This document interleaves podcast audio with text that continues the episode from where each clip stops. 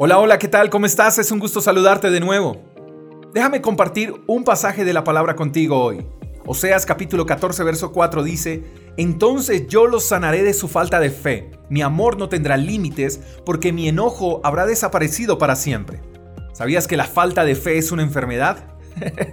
Me parece tan especial que Dios esté más interesado en sanarnos de nuestra falta de fe que de nuestras dolencias físicas.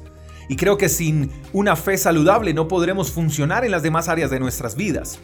Si no tenemos una fe saludable, entonces nuestra vida espiritual sería una vida inestable, sin fuerzas, sin ánimo, y sin una fe saludable no podríamos recibir lo que Dios quiere que recibamos en nuestra vida terrenal. Ahora, por supuesto que Dios quiere sanarnos de nuestras dolencias, por supuesto que Dios quiere bendecirnos con cosas maravillosas, pero nada de eso podríamos recibirlo y disfrutarlo si nuestra fe está enferma. Ahora, dice el pasaje que su enojo desaparecerá para siempre. Sí, Dios también se enoja. ¿Y por qué no? Pero si el pasaje está hablando de que Él quiere sanarnos de nuestra falta de fe, podemos pensar que a Dios le puede producir enojo nuestra falta de fe más que nuestro pecado. ¿Por qué? Porque el problema del pecado ya fue resuelto por Jesús en la cruz, pero la falta de fe es algo que afecta más que el mismo pecado, porque la falta de fe es la que nos hace vivir aún en pecado.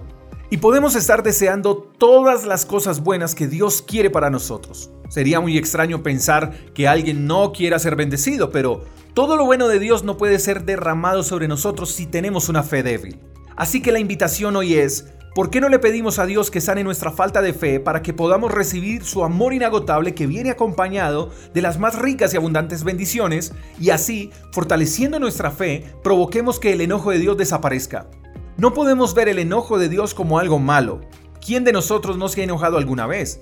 Pero hay gente que se queda con la figura del Dios que se enoja porque no hacemos todo lo que Él dice en sus infinitas reglas y normas. Yo, mi querido amigo, prefiero quedarme con la imagen del Dios amoroso que siempre busca mi bienestar. Prefiero quedarme con la imagen de aquel Dios que está interesado en sanar mi falta de fe, porque incluso mi falta de fe hace que lo vea a Él con los ojos incorrectos y que tenga de Él el concepto equivocado. Yo quiero que Dios sane mi falta de fe, que me sane de la duda, del temor. Prefiero su gracia, prefiero su amor, prefiero su bondad y su misericordia. Que hoy, por cierto, también está disponible para ti. Hoy yo, J. Echeverry, soy el primero en levantar la mano y decir, Dios, necesito que sanes mi falta de fe. Si tú te quieres unir conmigo y orar para que Dios sane nuestra falta de fe, bienvenido. Oremos juntos. Señor, queremos que nos sanes de nuestra falta de fe. Queremos que con tu amor nos rescates de la duda, del temor, de la incredulidad. Sánanos por completo, para que así podamos ver en todo lo que hagamos tu generosidad y tu infinito amor. Gracias, buen Dios. Oramos a ti en el nombre del Padre, del Hijo y del Espíritu Santo. Amén. Querido amigo, te mando un fuerte abrazo, espero que tengas un día extraordinario. Hasta la próxima. Chao, chao. Gracias por escuchar el devocional de Freedom Church con el pastor J. Echeverry.